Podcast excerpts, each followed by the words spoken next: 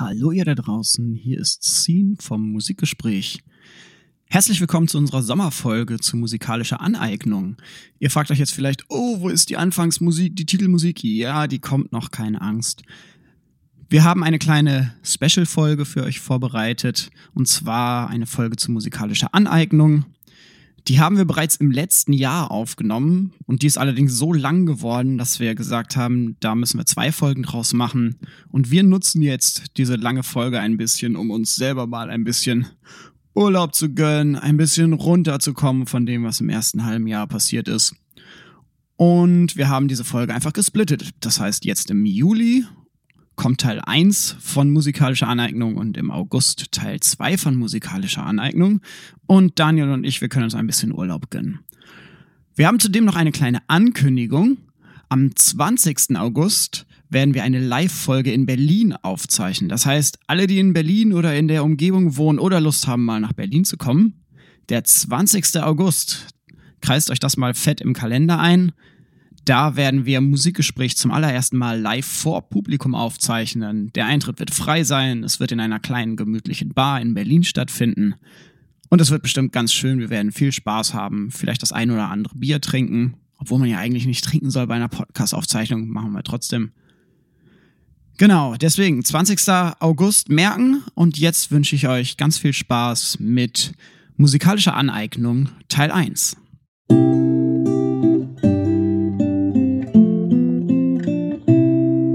Musikgespräch.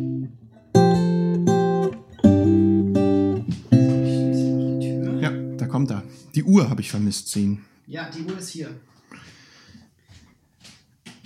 So, Uhr. da ist die Uhr. Kann, kann man beide drauf schauen? Ja. Sehr gut. Ja, wunderbar. Hallo Scene. Hallo Daniel. Hallo Zuhörendenschaft. Alle. Hallo alle. Hallo alle. Herzlich willkommen. Alle kann man nicht gendern. Alle kann man nicht gendern. Ähm, Herzlich willkommen zu den Musikgesprächen mit Daniel. uns ziehen. Hatten wir nicht Musikgespräch gesagt? Ich Wie auch es immer. nicht. Ich glaube, wir sind beim Musikgespräch geblieben, oder? Beim Singular oder Ja, beim Plural. Singular. Wir informieren uns nochmal, wie Gut. unsere eigene Sendung heißt. Scene, wir reden heute über, also ich habe mir aufgeschrieben, Aneignung oder Aneignungen von Musiken. Ja, im weitesten Sinne. Wir, Ja. wir machen ein sehr großes Fass auf, beziehungsweise ganz viele Fässer heute. Genau. Ursprünglich kam die Idee mal auf, äh, wir haben jetzt unsere ersten Podcasts irgendwie fertig gemacht und versucht da so ein bisschen die Breite des musikwissenschaftlichen Faches auch darzustellen und haben uns dann überlegt, Arbeitstitel war, glaube ich, ganz zu Beginn Race, Class, Gender Heute. Für heute. Ja, das ist zumindest ein Teil davon und wir Genau. würden das heute gerne mal so ein bisschen, also ich würde das gerne mal so ein versuchen, ohne jetzt zu tief ins Detail zu gehen. Also man kann immer noch eine Gender-Sendung machen, kann man noch eine Race-Sendung machen. Ich interessiere mich ja für Klassen, Ja, so. genau. Auch soziologisch ist das mein Thema. Gar nicht Musik. SPD-Mitglied, darf man das verraten? Äh, Noch? don't blame Noch? me. Äh, I voted Democrats. Ich habe sie nicht gewählt. Mitglied. Es gibt doch dann immer diese Wählerwanderung, wo man sagt, was haben SPD-Mitglieder gewählt? Ja. Wie auch immer. Das, das ist ja auch vollkommen okay. Man ist ja nicht in der SPD, weil man jeden Kurs mitfahren muss, Nein, sondern weil man sagt so, Gar ich nicht. finde Es das gut, ja mich auch politisch zu engagieren. Regionalpolitische Dinge und es gibt bundespolitische Dinge. Das sowieso, da, da geht die SPD ja teilweise sehr weit auseinander, was ja, da. Absolut. Und Aber ist bei allen Parteien, glaube ich, auch so ein bisschen. Genau, so. Ich kann also- bei der SPD verfolge ich es immer mit, weil ich recht viele Leute kenne, die irgendwie auch in der SPD sind und ich sich da auch, engagieren. lustigerweise. Abgesehen davon, na, weil es halt auch eine sehr starke Volkspartei ist. Also es hat mehr, es ist wirklich noch in den, wir reden jetzt über die SPD, aber es passt ja ganz gut das zum das Thema ist okay, Aneignung. finde find ich okay. Äh, also so eine Partei wie die Sozialdemokraten, wenn sie auf Bundesebene zwar unter 20 Prozent sind, dann ist es so, dass sie in den Bezirken immer noch relativ viel Gestaltungsmöglichkeiten haben. Ja. Also du kannst, wenn du jetzt in einer Bezirksverordnung bist oder halt zur Mitgliederversammlung gehst, in den Bezirken kannst du in so einer Partei mehr erreichen, als wenn du jetzt irgendwie bei den Linken bist oder was weiß ich, äh, obwohl du vielleicht bundespolitisch mehr auf deren Linie Ja. bist. So, ja. ne? Du kannst übrigens noch ein bisschen näher ans Mikrofon ja, rangehen. ich kann ein bisschen näher, soll ich ein bisschen näher ans Mikrofon gehen? Ja. So? Ich, ich kann auch das Mikro ein bisschen noch zu dir Ja, bewegen. ja, schieb mal. Warte. Ich habe ich hab So. jetzt am Sonntag habe ich einen Podcast gehört. Ja? Und also du kannst wirklich richtig nah rangehen, weil ich habe extra diesen Popschutz auch davor gemacht. Ich, ich war Aber auf krumm Rücken habe ich ein. Du, du, kannst, du kannst ein bisschen croonen. Ja, also. da habe ich mein Hallo. Problem. Ich habe dann Probleme mit meinem Iliosakralgelenk.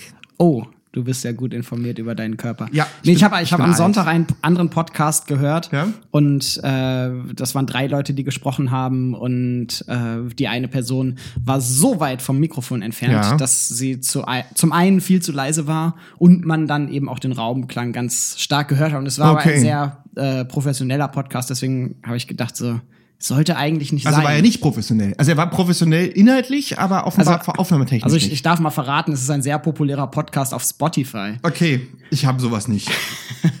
Spotify? Ich, doch, doch, na klar. Wie- Ich bin klar? Musikwissenschaftler. Ja, aber Free oder Premium? Premium. Natürlich. Ich habe, bin heute Morgen, wo wir gerade von Aneignungen von Musik sprechen, Ja. bin heute Morgen, also ich bin vorgestern aufgewacht mit ähm, Tracy Chapman Baby Can I Hold You als Ohrwurm, Ja. wo ich schon dachte, was soll ich jetzt mal einen Psychologen anrufen oder ähm, so, also ich meine, es ist ein wunderschönes Lied, Baby Can I Hold You, passt auch zu äh, Musik und Gender.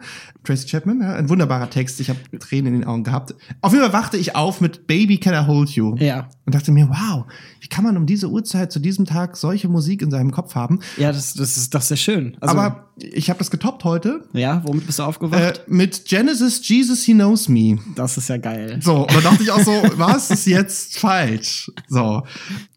Wie auch immer. Ich rede über, wir reden heute über Musik, über Aneignungen von Musik. Ja. Und ich, darf ich anfangen? Du, du darfst gerne anfangen. Ich Äh, wollte Ich habe nur- letztes Mal, glaube ich, angefangen und viel geredet. Genau, und, ich habe dann hinten raus viel geredet, ich erinnere Ja. mich. Ich wollte nur kurz, ganz wertfrei, mal aus der Musikperspektive was erzählen, wie man sozusagen das systematisch einordnen kann. Und zwar gab es dort einen ähm, meines Erachtens sehr unterschätzten Musikethnologen. Also in der Musikethnologie wird Bruno Nettel nicht unterschätzt. Ja, So. das ist richtig. Aber im Gesamtkontext, äh, selbst als Musikwissenschaftler, als historischer Musikwissenschaftler, als systematischer vielleicht, aber auch einfach als Historiker, also alle lesen halt Foucault, alle lesen halt Bourdieu. Ja. Und ich bin der Meinung, vielleicht könnte auch ein unmusikwissenschaftlicher Mensch mal Bruno Nettel lesen, The Study of Ethnomusicology ja.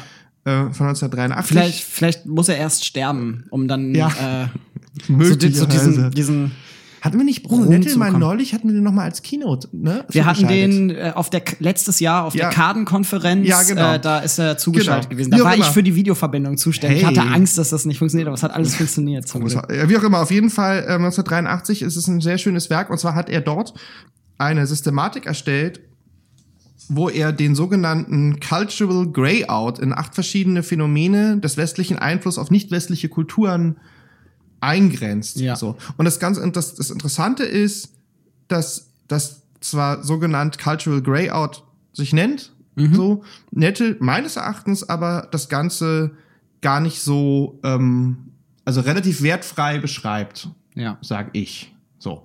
Und zwar kann ich diese kurz mal diese acht verschiedenen Phänomene. Sehr gerne. Erzählen? La- Lass hören. Ähm, du, du hast hier freie Redezeit, Daniel. Die gänzliche Aufgabe der eigenen Kultur ist die, die eine Geschichte. Ja. So, ähm, wie heißt das auf Englisch? Abandonment. Spricht man das so aus? Abandonment. Ja. Die Empowerment, also die Ausdünnung der eigenen Kultur bei gleichzeitiger Ergänzung abendländischer Instrumente oder Aufführungspraktiken. ja. Die äh, ähm, Isolated ähm, Preservation ist die Archivierung der eigenen Kultur für Tourismuszwecke, also eine Art Vergangenheitskult. Ja, diese Diversifikation dann, also Zusammenführung aller repräsentativen Elemente der Musikkultur, sagen wir mal, in einem, in einer, in einem kulturindustriellen Rahmen, also in einem Musical Ja. oder in einem Film, um quasi die Vielseitigkeit darzustellen. Ähm, die Konsolidation, also die gezielte Förderung einer ganz bestimmten musikalischen Stilart als politisches und nationales Identifikationsmuster. Ja. Ja, zum Beispiel Ska hatten wir, ha- habe ich ja mal äh, was drüber geschrieben. Die Reintroducing-Geschichte ist dann die Rück, das Rückführen traditioneller Musiken in ihren ursprünglichen Kontext. Ne? Mhm. Dass man also bewusst extra die Dinge für den Westler zurücktradiert. Ja, Daniel hat gerade, äh, als er Westler gesagt hat, äh, Anführungszeichen in die Luft. Ja, äh, habe ich gemacht, gemalt, die, die westliche Welt. Äh, Ja. Exe Exaggeration ist dann die gezielte Verstärkung exotischer Stilelemente in der eigenen Musikkultur für ein westliches Publikum. Ja. Wieder Anführungszeichen. Und die äh, humoröse Juxtaposition ist die Kartiku- Karikatureske schweres Wort. Sag mal zehnmal hintereinander Karikatureske, karikatureske, karikatureske. Kari, blub, ihr wisst schon, Verwendung abendländischer Stilelemente in der eigenen Musikkultur. Ja. Ähm, kannst du noch einmal äh, Karikatureske sagen? Nein, kannst du noch einmal den, den Gesamtkontext erläutern, in dem Nettel das aufführt? Was meinst so, du dein, Deine Einleitung war sehr schnell. Also im Sinne von wie quasi Aneignung von Musik, wie Vermischung, wie Hybridisierung von Musik vonstatten geht. Ja. Also es gibt ja viele Leute, die sagen, Aneignung von Musik, Hybridisierung von Musik, Mischformen ja. entstehen. Gibt es eine Homogenisierung? Ne? Ja. Gibt es eine und, Konsenssoße? Und, und sagen? das sind das sind Prozesse, die er beobachtet, oder genau. sind das Strategien von Akteuren? Sowohl als auch. Also er, er beschreibt das relativ frei ja. erstmal äh, und sagt, die sind, das sind sozusagen die Möglichkeiten, das ist der, was er beobachtet hat, er ist ja. immer noch Musikethnologe, ja. wie quasi, also wir reden ja hier davon, wie die westlichen äh, Phänomene auf nicht westliche Kulturen ja. sich auswirken. Einwirken. einwirken ja. Ne? Und das finde ich insofern ganz interessant, das wollte ich, weil da wollte ich nämlich gleich mal den Wind aus den Segeln quasi nehmen, so ein bisschen als Eingangsstatement, ist, dass er damit quasi auch beschreibt, dass alles halt nicht nur gleich homogenisiert wird. Also dass es ja. auch durchaus, also dass es in diesen Einflüssen, in dieser Aneignung, also es ist ja eine Art von Aneignung westlicher, westlicher Notation, ja. westlicher Musik, ne? also ja. abendländischer sagt man wohl, occidentaler. Ja in anderen Kulturen vonstatten geht. Ja. So, das, da, da, da setzt ja quasi dann auch Barber an, ne? der auch von Hybridisierung spricht, der ja. aber sagt, diese Hybridisierung hat eine ganz eigene Qualität. So. Genau. Ne? Es ist halt eben nicht nur alles wird amerikanisch, sondern genau. die Hybridisierung selber ja, besitzt ihre eigenen Qualitäten, ihre eigenen, ihre eigenen Kulturmechanismen. Genau. Genau. Ja, spannend. Aber äh, das äh, Nettel ein bisschen früher, 83, sagst 83, du, war die Veröffentlichung? Ja, genau. Ja. Und es ist halt so, dass er dann auch noch weitergeht und sagt, also ich meine, das muss man sich mal in der heutigen... Das ist ganz, ganz schön früh. Ganz schön früh. Naja, ja. nun, das sind ja auch Wissenschaftler. Ja. Es ist meistens so, dass die früher dran sind als der Autonormalverbraucher. Das stimmt, ja. Ähm, ist das trotzdem sehr weitsichtig. In der Tat, deshalb sage ich ja, Nettel lesen ist nicht verkehrt. Mache ich zu viel Werbung für Bruno Nettel? Nein, Nein das ist vollkommen okay. Ähm, man, man, kann nicht genug Werbung dafür machen. Ähm, dass er sagt, diese Phänomene der Heterogenisierung entscheidet er ja auch noch mal ganz grob ja. in Synkretismus, also eine gänzliche Verschmelzung der Musikkulturen, ja. ohne das jetzt weiter aufzudröseln. Mhm. Was das bedeutet, darüber können ja. wir vielleicht später noch mal reden. Schwieriger Punkt. Über die Westernization, also und er sagt halt, Westernization ist für ihn halt das Übernehmen und freiwillige Ausrufezeichen, Einbinden ja. von Harmonien und Rhythmen. Also da geht er richtig in die Musik. Ja. Wobei er das noch unterteilt und sagt, es gibt noch eine dritte Form, die Modernization. Und da redet er letztlich von Aufnahmetechniken, Skalen und Notation. Ja. So, also, weil Notation beinhaltet ja natürlich auch eine gewisse Temperierung. Ja. So, aber es ist so, dass es Menschen gab, die sagen, okay, also, also Beispiel. Cool, wir haben jetzt hier eine Möglichkeit, das aufzuschreiben. Zum also, Beispiel für arabische Musik passiert, ne? Lange also Zeit nicht das. aufgeschrieben genau. und dann hat man sich des europäischen Notationssystems genau. bedient und dann zusätzlich noch, noch Extrazeichen eingeführt genau. für die mikrotonale genau. Notation. Das ist halt der Punkt. Und da okay. würde er nicht von Westernization reden, sondern nur von, von Modernization. Modernization. Also im Sinne von ein Taksim-System oder was weiß ich, halt irgendwie aufzuschreiben. Ja. Man kann, also das ist was anderes. Okay, und Modernisierung wäre, ich, ich bleibe jetzt bei der arabischen Musik ja. wieder, weil ich da ja. ein bisschen mehr weiß als über andere ja. nicht-europäische Musiken. Da haben wir zum Beispiel das Phänomen, dass heutzutage in vielen Musikstücken auch Harmonien, genau. Akkorde drunter liegen. Genau. Äh, das würde er als Westernization dann genau. verstehen. Oder halt als Synkretismus, aber darüber ja, müssen wir okay. dann gucken, ob das wirklich so, ob das, ne, ob das vielleicht eher eine Ideologie ist. Ja.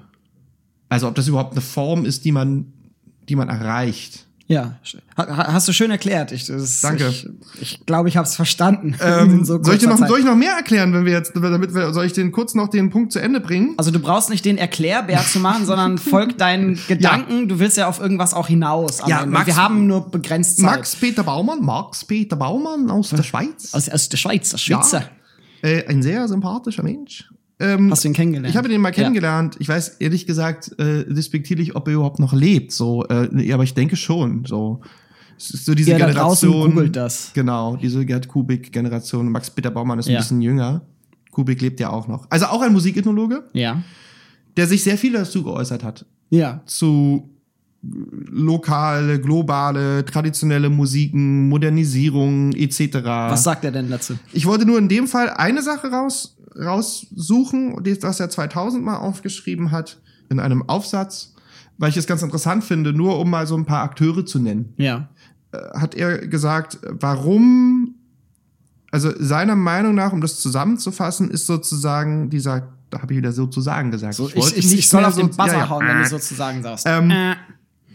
also dieses transnationale, super, äh, superregionale und im Endeffekt auch transkulturelle, so, schwieriger Begriff, Ja. reden wir, ich habe eine Definition von Wolfgang Welch mitgebracht, aber Oh.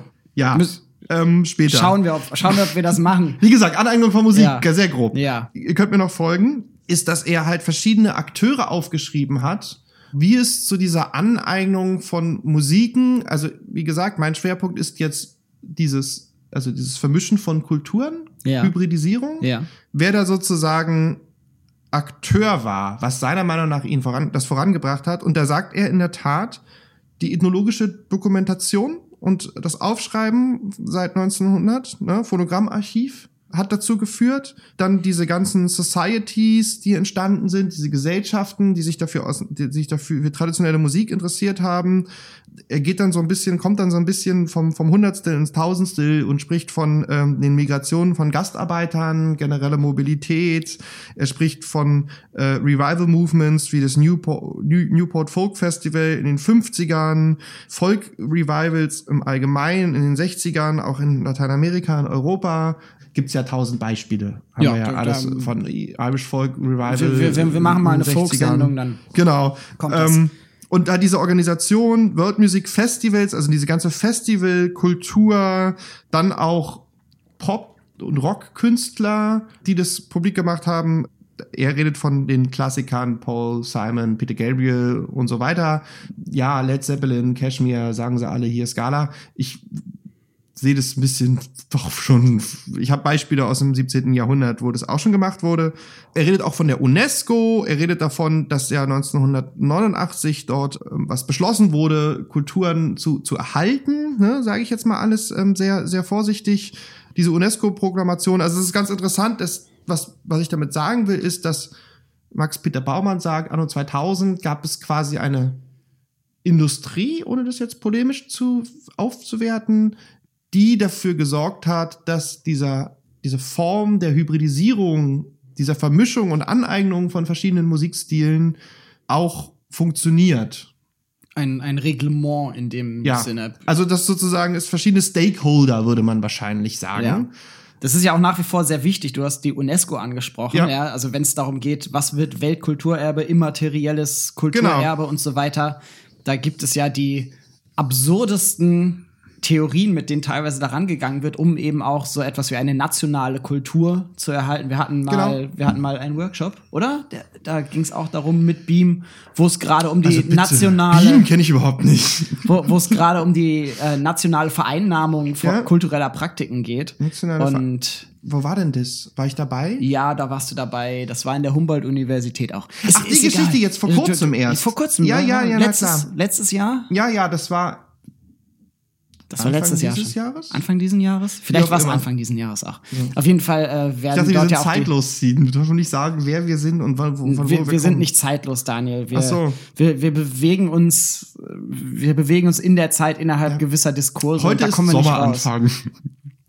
Ist das so? Ja. Meteorologisch Meteor- oder kalendarisch? Oh, kalendarisch. Kalendarisch, ne? Ja. Und mein Opa hat Geburtstag. Oh, sehr schön. Also hatte, also hat, nee, Geburtstag hat er immer. So, aber er wäre jetzt heute 95 Jahre alt geworden. Lieber Opa, falls du das hörst.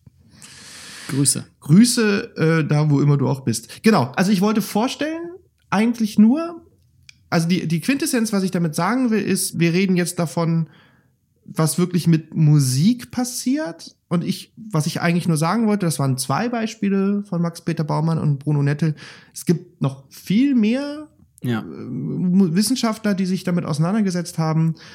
Ich wollte nur auf diese Systematisierung dieses Phänomens hinweisen. Sehr gut. Äh, gefällt mir sehr, sehr gut. Es ist ja nach wie vor ein Punkt, der sehr wichtig ist, Ähm, Ja. Und der gerade zu unserer jetzigen Zeit, also wir schreiben 2018, Ja. äh, der sehr, sehr stark diskutiert wird, weil es ja, wir befinden uns gerade in, in, einem, in einem politischen Diskurs.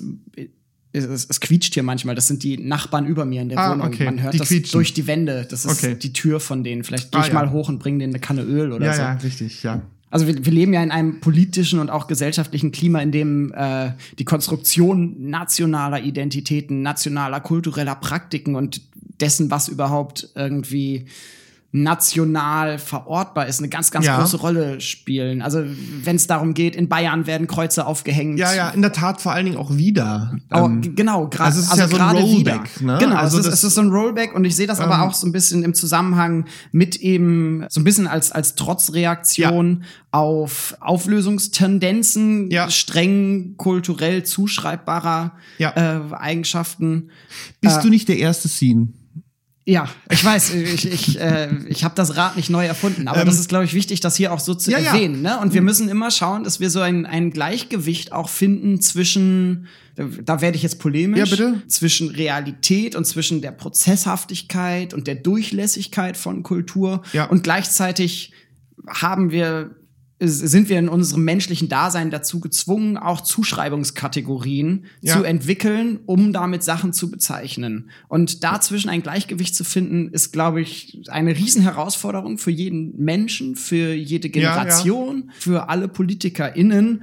Und momentan gibt es da zumindest auf einer politisch-gesellschaftlichen Ebene einen ganz großen Clash. Interessant, wo du gerade davon, also ich meine, wo wir gerade davon geredet haben, dass Nettle früh dran war, ne? Ja. Also jetzt irgendwie äh, Clash of Cultures von Huntington, was ja ein sehr konservatives Buch ist, ist glaube ich von 92, 93, ne? Ja. Also ich meine, äh, Ronald Inglehart, westliche Werte, Wandel, Wandel in der westlichen Welt, Wertewandel in der westlichen Welt ist von Anfang der Ende der 80er Jahre geschrieben worden. Ja? Roland Robertson, seine berühmten Ausführungen zur äh, Glokalisierung Anfang der 90er Jahre. Bezieht Nettel sich auch auf Said? Also wir haben Ähm, Orientalismus von Said ist Ende 70er. Ich habe das, Das- Datum nicht ich im gehe Kopf. davon aus, aber das habe ich jetzt nicht im Kopf, ob er sich Ja. darauf bezieht. Aber also es sind solche sagen solche Dinge, dass man sagt, die westliche Welt verändert sich. Also Ingelhardt hat schon gesagt, und das hatten wir in den 80er Jahren. Es wird viele Dinge werden vergessen. Ja. Also die Front National hat sich dort gegründet.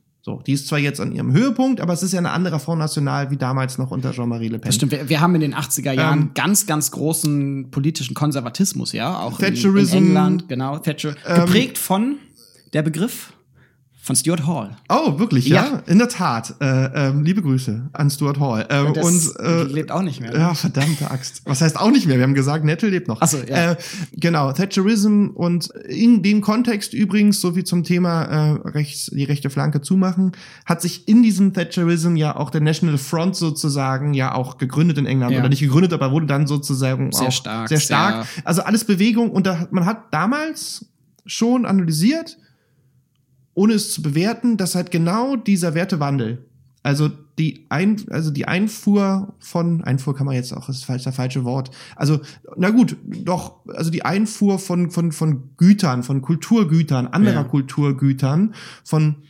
Benehmen, Veränderung von Normen, Ja. andere Ideologien. Umgangsformen, Ideologien, so, ne? Das, das hat dazu geführt, also das ist ja immer so ein bisschen das Thema, A, der, der Islam, ne? Das ist ja auch das, äh, dass man anno 2018 immer noch so redet, ist in Talkshows ist äh, gruselig. Ja. Aber dass der Islam ja ein anderes Frauenbild hat, Schrägstrich ein schlechteres, rückständiges Frauenbild. So, das ist so ein, so ein, so ein, so ein Das, das ist so, ja, das ist das Narrativ, was sich bis Genau. heute durch, genau. durchzieht. Ähm, äh, Und da sagt man halt, davor hat man Angst und sagt quasi, das ist nicht eine und und wir wollen nicht, dass sich sozusagen, da war es wieder, sozusagen Bäh. dieses dieses Frauenbild des Islam, ne? Also ihr versteht meine versteht ja, meinen Sarkasmus da, dabei. Da, Daniel zeichnet Äh, hier viele äh, viele Dinge in die Luft. Viele Dinge in die Ähm, Luft. also ich, ich wie sage ich paraphrasiere nur dass dieses Frau man möchte sich dieses Frauenbild von dem Islam in dieser westlichen Welt nicht aneignen sozusagen. Das ist dieser Effekt, dass man sagt, nee. So, das, wollen da, wir nicht. Das ist eine große Tendenz. Genau, und da ist halt so, und das ist undifferenziert so, aber das ist eine Bewegung, die ist ungefähr schon in den, also das, die gibt's schon eigentlich, ja, eigentlich seit jeher, ne? Also äh, Wahrscheinlich schon. Also Sa ja. Said zeichnet das ja nach und sagt Ja, eigentlich, äh, genau. der, der Umgang des Okzidents mit dem Orient ist von jeher geprägt durch Ja. Vorurteile, Ja, durch ja. Mystifizierung und äh, immer auch du- durch Prozesse des Otherings, also ein- eine, eine sehr bewusste Grenzziehung dazwischen. Richtig. Ich würde gerne vielleicht, bevor ich was über musikalische Normen sage, aber da kann ich, wollte ich auch nur vage, ich wollte das vage sozusagen nur, da war es wieder, also sozusagen, Buzzer, Bäh. ähm, anschließen, dass sich daraus natürlich Fragen ableiten wie, wie entstehen soll, wie entstehen musikalische Normen? Wer sind die Akteure bei der Entwicklung von Normen? Wie werden Normen verändert? Ja, So, ne? Und das sind ja immer Aneignungsprozesse. ja, lass hören. Ne, Spannend. Ich, das, ich lasse das erstmal so stehen, weil das ist auch wieder sehr. Da können wir jetzt drei Stunden drüber reden. So, ne? Das ist also das ist wir, haben Zeit.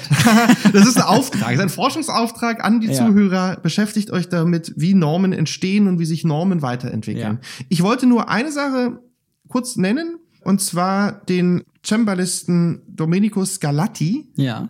Nur als ein historisches Beispiel, um das mal anzuführen, hat ähm, auch eine Kollegin, Frau Zuber, mal in den 80er Jahren einen Aufsatz drüber geschrieben. Und zwar über die Folklore-Einflüsse im Cembalo-Werk von Bei Scarlatti. bei Scarlatti.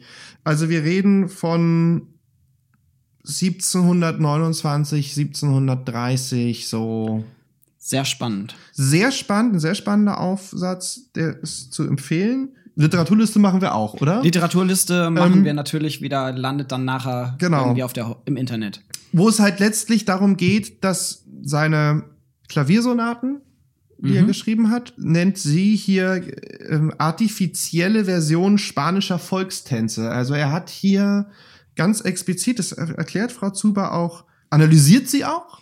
So, also ich bin ja durchaus, wenn es gut gemacht ist, Fan von Musikanalyse. Ja, auf jeden Fall. We- Wenn sie, wenn sie, wenn sie nicht Zweck an sich ist, sondern immer Mittel zum Zweck. Genau, oder? natürlich. Also das finde ich, ich bin da, ich bin jetzt nicht der große Analyse-Freak so. Also ich bin. Ich hab's, ich hab's eine Zeit lang unterrichtet, deswegen. Oh, äh, okay, dann kennst du dich besser aus. Also allgemeine Ähm, Musiklehre habe ich unterrichtet. Wow. Also diese spanische Idiomatik ist ja dieser weltberühmte Moll-Tetrachord. Ne? Dieses so ist ja so dieser hm? Ich bin kein Spezialist für spanische Okay. Musik. Also dieses modale, Ja. phrygische auch F- Phrygisch ist auf jeden Fall das Spanisch-Klischee. Genau, das Spanisch-Klischee, Klischee, und es ist halt kein Klischee, sondern es ist, steckt da sozusagen auch mit drin, ähm, weil es steckt In auch vieler spanischer Musik. in vieler ja. spanischer Musik, also im, Ta im, im, im, im, im na hier, im Flamenco. Ne? Und ähm, diese, diese modalen Formen, diese Tetrachorde fließen sehr dezent in Cembalo-Sonaten von ähm, Scarlatti mit ein. Ja. So. Und das ist sehr sch- schön zu hören. Also ich werde auch noch ein paar Musikbeispiele dann in den, an den Podcast hängen. Ja. Ich wollte darauf nur hinaus, wie gesagt, wir hetzen ein bisschen durchs Thema, aber trotzdem wollte ich das mal erwähnen, dass sowas, und ich glaube, es gibt noch viele Beispiele auch davor oder so, aber es gibt ganz viele Beispiele, ja. und das ist sehr, also ich meine, das ist ein bisschen freaky, also wenn jetzt ein, ein, ein, ein nicht geschultes Ohr würde das, ich, ich stell mal was ins Netz, dann hört mal, ob ihr das hört. Ja. Äh, ein paar, ich stell, stell mal ein paar, ein paar Cembalo-Sonaten rein. Ob ihr dieses spanische Idiom dort raushört. Letztlich ist das aber so der Punkt, an dem man dann kommt, wenn man sich überlegt, aha, das gibt's jetzt 1730 und so, dann ist es meines Erachtens, Sien, dann überlasse ich dir mal das Wort, dann ähm, ist es meines Erachtens schon interessant, zu sehen, dass man, dass man jetzt Led Zeppelin Cashmere halt irgendwie hypt und sagt, wow, hier orientalische Skalen, der Jimmy Page äh, hat, stimmt seine Gitarre um, pipapo, wow, George Harrison hat mal eine Sitar in der Hand, Mhm. ähm, wo man sagt, schau her, alter Scarlatti, 1740, Der hat das auch schon gemacht. locker. Und das haben ja ganz, also So. das ist immer schon gemacht worden. Ne? Genau. Das, das ist nat- das ist äh, das ist was, was glaube ich sehr Ja. wichtig ist festzuhalten. Es gab immer schon irgendwie so, es gab immer schon Musik, die auf andere Musik eingewirkt hat. Genau. Und das macht es, das macht Musik ja auch so spannend und so interessant und deswegen bleibt Musik ja nie stehen. sondern es gibt fast immer irgendwie da eine Art von Veränderung, Entwicklung. Ja, Vielleicht, vielleicht bleibt es irgendwann mal ganz stehen. aktuell aber bisher sehe ich wenig, also ich, also ich das ist sehr In- in- polemisch in- so, ich in- sehe gerade jetzt anno 2018 mehr stehen gebliebenes. in, Also, in sogenannter ernster Kunstmusik. nein, auch überhaupt ist das alles sehr, sehr neoklassizistisch gerade, ne? Also ist sehr reproduzierend, so. Das ist aber natürlich auch eine, Absolut. eine gewisse Tendenz. Ne? Absolut. Ein Umgang, ein, ein, ein neuer Umgang mit Gab's alten ja. Spielformen. Ist ja auch nichts Neues. Aber Ja. natürlich, neuer Umgang mit alten Spiel Logo. Und ganz, ganz stark Einflussnahme von unterschiedlichen Musikstilen aufeinander, ja. Also gerade, äh, gerade wenn wir jetzt über die sogenannte neue Musik sprechen, Ja. äh, erfolgt ja auf einmal ganz viel Auseinandersetzung mit momentan en vogue arabischer Musik. Genau. Absolut. Und auch in der Popmusik habe ich aber festgestellt, klingt immer noch alles irgendwie nach Sean Paul. Also es ist alles immer so ein bisschen Reggaeton-lastig. Ja, Ähm, ne, momentan so die Trap-Sachen sind in der Mhm. Popmusik auf jeden Fall mega en vogue. Ich bin jetzt, ich, ich, am Sonntag bin ich Auto gefahren. So. Ja. ich habe am, Sam hab am Samstag ein Ziehen, Konzert. Am Sonntag bin ich Auto gefahren. ich habe am Samstag ein Konzert in Aachen gespielt. Ja, okay. Und Aachen, Berlin, da fährt man so mit einem Auto, wenn man nicht heizen möchte und so mittelmäßig durchkommt, so sieben Stunden oder so. wow. Wir waren zu dritt unterwegs, konnten uns das teilen. Zieht sich und aber wir haben durch den Pod. Podcast gehört. Durch den wir, Podcast. zieht sich durch den Pott. Ich glaube, Ja. wir sind am, ich überlege gerade, sind wir südlich dran vorbeigefahren? Wahrscheinlich ich über. Aachen fährt der südlich dran vorbei. Und dann, da hat's gerade gepiept. Nicht so schlimm. Hat niemand gehört. Außer Nee. Sin. Jetzt habe ich meinen Faden verloren. Ach, Ach so, wir, wir, wir haben diesen Po- Podcast Ja, gehört diesen und dann Podcast und dann nachher Radio gehört Ja. und haben dann der Sender hieß Cosmo Ja, oder klar. Kosmos Gibt's logisch, gehört. ja. so Hör ich auch Äh, so ein bisschen, ich sag mal im weitesten Sinne Ist der, Weltmusik ist der, ist der Weltmusik, ist, ist aus Funkhaus Europa hervorgegangen. genau. Und Sitzen äh, in Köln. Wie bitte? Sitzen in Köln. In Köln. Ja. Sehr auffällig war dort, dass eigentlich so das Konzept der, wenn es um aktuelle Popmusik aus der Welt ging, waren das, war es eigentlich immer Trap in der jeweiligen Landessprache. Ah ja. Oder uns ist zumindest aufgefallen, dass tatsächlich so, also in den spanischsprachigen Sachen war das mit drin, französischsprachig. Ja. Das waren die zwei Beispiele, an die ich mich jetzt erinnern kann, waren immer irgendwelche Trap-Hi-Hats mit drin und äh, dann so ein bisschen manchmal Cloud-Rap-mäßig so ein paar äh, Autotune-Effekte draufgelegt.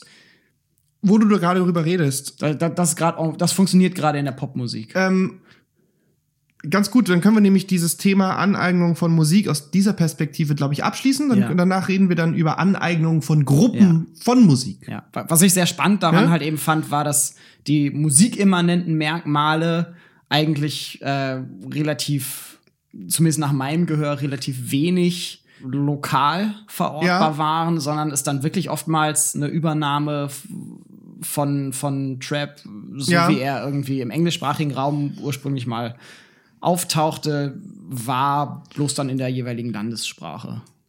Ja, genau. Da, das ist nämlich der Punkt, da wollte ich genau einhaken. Also ich wollte erstmal nochmal historisch sagen, dass es natürlich dann immer ja so Ankerpunkte gibt, ne, historische Ja, Ankerpunkte, natürlich. äh, weiß ich nicht. Deshalb wollte ich nochmal kurz dann diesen diesen Klassiker der Weltausstellung in Paris, äh, Gamelan Orchester 1889 nennen. Also es Debussy. gibt es gibt DBC, äh, der das dann äh, adaptiert hat, auch Ja. Gilt als erste wertfreie Adaption fern von Exotismen, die Exotismen ja per Definition eher so eingesetzt wurden, um ein Kolorit zu erzeugen. Ja. Ja. So, also und da wurde zum ersten Mal dann einfach wertfrei. Wie gesagt, Klammer auf, meines Erachtens hat Scarlatti das auch schon gemacht, Klammer zu. Wertfreie Übernahme von orientalischen oder dann in dem Fall javanesischen Skalen. Ja. So. Und dann gibt es ja immer so verschiedene Ankerpunkte, auch die auch Soziologen und Historiker festhalten nach dem Krieg, dann in, ne, Klassik, die Klassiker, Radio, Internet, Pipapo, technischer Fortschritt, die so gewisse Paradigmen oder Paradigmenwechsel innerhalb dieser Hybridisierung oder Aneignungen als Auslöser gelten. Ja. Ne? Genau. Und da ist dann so ein bisschen die steile These, die, ähm, glaube ich, also ich meine, das ist auch nicht, nicht neu, aber, aber vor allen Dingen ähm, Susanne Bieners, liebe Grüße, Susanne, äh, hat das sehr, sehr stark gemacht, mit einem leicht äh, marxistischen Anstrich, Mhm. wobei ja auch Hall in diese Richtung geht, Ja. dass es quasi eigentlich keine populären Musikformen gibt, die ohne Aneignung auskommen. Also da ist die Aneignung eigentlich immer immanent und das ist das, was du jetzt gerade erzählt hast vom Trap dass es nur noch regionale musikalische Facetten gibt, Orientierungen so, Ja. ne? Das ist so ein, das hat immer so einen leichten polemischen, ist alles Konsens und dann macht der halt den deutschen Rap oder der macht den französischen Rap und damit haben wir dann irgendwie kann das MTV zeigen auf Frankreich, in Frankreich, ja, MTV gibt's nicht wieder, wieder, wieder, MTV gibt es wieder, Gibt es wieder. Aber, äh, aber relaunched, äh, frei empfangbar? ja. Ähm, Oder nur noch online? Mehr oder weniger. Nein, frei empfangbar. Ich besitze, bin ja noch so eine Generation, die einen Fernseher besitzt und eine Ich, Antenne. ich nicht. Ich habe alles nur Ähm, noch Internet. Genau, ich habe alles Internet. Wo wir von Musik reden, ist halt die Frage, wie gesagt, ich habe Susanne Wieners genannt, ähm, die, die das so ein bisschen überspitzt formuliert, ist in populären Musikformen Aneignung immanent. Und dann muss man sich halt fragen, wenn man sich jetzt, und wir reden von, gar nicht mal jetzt, wo du sagst Trap, so, ich nimm mal, nimm mal Michael Jackson Bad und sag mir, was für Musikgenre das ist. So, ne? Das ist Ja, eigentlich das eine ist sehr, sehr schwer. Man würde heutzutage irgendwie Pop sagen. Ja, aber was ist Die Pop? Frage, was ist Pop? Gle gleichzeitig ist natürlich das, was wir in unserem Diskurs in der Regel als Popmusik sehen, das ist von Anfang an von Hybridisierung, von Genau, ja Aneignungsprozessen Punkt, bestimmt, ne? Ohne, ohne, ohne kulturellen Austausch wäre so etwas wie, wie Popmusik gar nicht entstanden. Genau. Auch, auch wenn äh, wesentliche Ja. his historische Ereignisse wie die Verschleppung äh, von Menschen aus Afrika in die USA natürlich ein hast sehr, du, sehr Hast du meinen dunkles Artikel Kapitel ist. im Melodie und Rhythmus gelesen? Nee, Das- habe ich nicht. Da sage ich ungefähr ich nicht. dasselbe. Da sagst du ungefähr das Gleiche. Ja. Das ist natürlich ein ganz, ganz Ja. dunkles Kapitel der Menschheitsgeschichte, das auch nach wie vor nicht gut aufgearbeitet ist. ja, ja, Und- aber ohne, also ohne Verschleppung keine Black Music. So. Genau, ohne die keine Black, zumindest keine Black Music in den USA. Ja, so wie ja, das hätte kennen. sich dann, ob, das ist ja, das ist ja jetzt, das ist ja Makulatur, ob das sich dann trotzdem irgendwie, Und? wie sich das entwickelt hätte. Was, was man dazu noch sagen Ja. muss, neueste Forschung in Bezug auf Blues, Okay, so, was ja gerne. Mhm. was ja gerne gesehen wird als auch so so ein bisschen Wurzel von Rockmusik Ja. und Rock'n'Roll und so. Dieser Blues hat scheinbar einen sehr sehr großen Einfluss auch von Native Music. Also Ja, okay. äh, Native Americans haben da scheinbar viele musikalische Traditionen auch mit weiter überliefert. Das ist nur lange Zeit nicht. Äh, Das wurde ja komplett gedisst. das- Das wurde komplett gedisst, weil die Native Americans nach äh, dem Verbot der Sklaverei in den USA ein, weiterhin einen noch schlechteren, Ja. ein noch schlechteres Ansehen genossen als die Schwarzen. Und äh, es gab allerdings, äh, da gibt's auch so Statistiken, scheinbar sehr, sehr viele äh, Menschen, die ein Native-Elternteil hatten Ja. und einen schwarzen Elternteil und die von der Hautfarbe dann relativ dunkel waren und äh, gesagt haben, wir sind black, wir sind nicht native, Ja, okay. um diesen Vorurteilen zu entgehen, die gegenüber den Natives äh, hervorgebracht wurden. Aber ganz- Lässt sich heutzutage schwierig konstruieren, aber äh, Aber es ist halt ganz spannend. Also da sind wir jetzt ja mitten Punkt. bei Race, Class und Gender. ja. Bei, Weil- bei Race vor allem. Ja, bei Race in bei dem Fall, aber, aber trotzdem zumindest bei dem Problem, weil das ist ja dann auch genderübergreifend, dass man sagt, es geht darum, wer sind die, ne, ich habe gesprochen über Normen, aber man muss natürlich genau da in dem Kontext auch, ähm, ähm, Mario Dunkel hat dazu mal was gesagt, liebe Grüße Mario, äh, wir sehen uns im November, über Machtstrukturen, über politische Machtstrukturen, also wer hat da die Hebel, ähm, in, äh, die Hebel man? in der Hand. Sagt man das so? Man sagt die Hebel in der Hand. Na gut, ich dachte Hebel setzen, Hebel umschalten, Hebel in der Hand, Zügel in der Hand, sagt man. Zügel in der Hand. Wer hat die Zügel in Wer, der oder Hand? wer, wer sitzt am längeren Hebel? ja, ja, wie auch sagen. immer, genau. Wir machen mal eine Sendung über.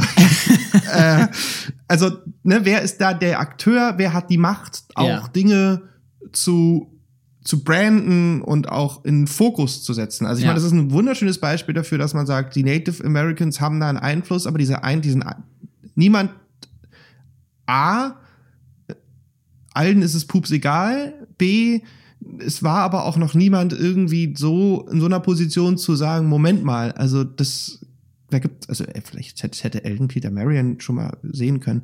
Aber es gibt niemanden, der sagt, Moment mal, so ist es. Ja. So, ne? Aber ich meine, dafür gibt's ja Forschung. Also ich meine, sonst Genau, dafür, auch, dafür gibt's Forschung wir uns und ja auch, mal gucken, wir auch Gärtner werden. vielleicht stürzen sich noch ein paar Leute Ja. drauf und untersuchen das genauer und kommen dazu. Ich habe nichts gegen. Gartenarbeit. Nee, überhaupt nicht. Nee. Hast du einen Garten? Nein. Nein, nein, habe ich nicht. Wer in Berlin hat schon einen Garten? Ein, ein Ich Haus, um das man herumgehen Meine kann. Eltern haben einen Garten und Freunde von uns haben sich jetzt gerade einen Garten gemietet und ich habe Schön. mich schon habe mich schon Gartenarbeit angeboten. Ja, ich, ich habe seit einem Dreivierteljahr einen Balkon und bin darüber Ah ja, schon genau. überglücklich, aber auch manchmal ein bisschen überfordert, weil man sich ja dann doch um die Pflanzen ja, kümmern da muss. gibt's doch dieses Lied von Helge Schneider. Ne? Welches? Was? Ich stehe den ganzen Tag am Gartenzaun, wacke lustig mit den Augenbrauen. Das kenne ich Ah, nicht. Ich Tu so, als würde ich Erdbeeren pflücken, aber dabei schaue ich heimlich Frauen. Was ist Helge Schneider? Helge Schneider. Gut, reden wir. Möchtest du mal deinen Abriss jetzt machen über. Äh, wollen wir jetzt einen Break machen? Wollen wir nochmal eine, eine Pause einlegen? Oder wollen wir einfach stumm sein? Oder wollen Ich- wir jetzt über den, würde- den Turnaround Lass machen? uns sagen, wir, wir legen eine ganz kurze Pause ein, trinken jeder einen Schluck Okay. und dann sprechen wir gleich weiter. Bis gleich. Okay.